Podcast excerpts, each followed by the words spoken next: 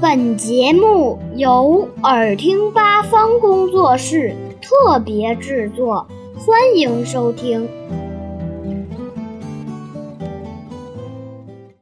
河流是从哪里开始的呢？大的河流称为江，稍小一点的称为河，很小很小的就称为小溪。一条河的源头一般是高山或丘陵，山上海拔高，小溪从山上流下来，和其他小溪汇聚在一起，变成小河。很多小河又汇聚在一起，最后就形成了一条大河。源头并不是河水的唯一来源，甚至一般不是主要来源。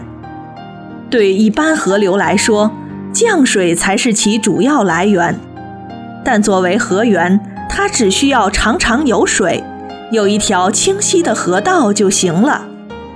河流沿着山坡流下来，穿山越岭，经过平原，最后流到大海里去。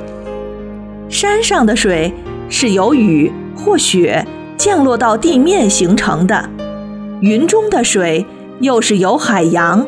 河流等地表水蒸发到空气中得到的，因此形成了一个庞大的水循环。不光地上有河流，地下也有河流。有些石灰岩地区，地面上的河水会流到岩石的孔穴里，并在地下的洞穴中流动，称为地下河。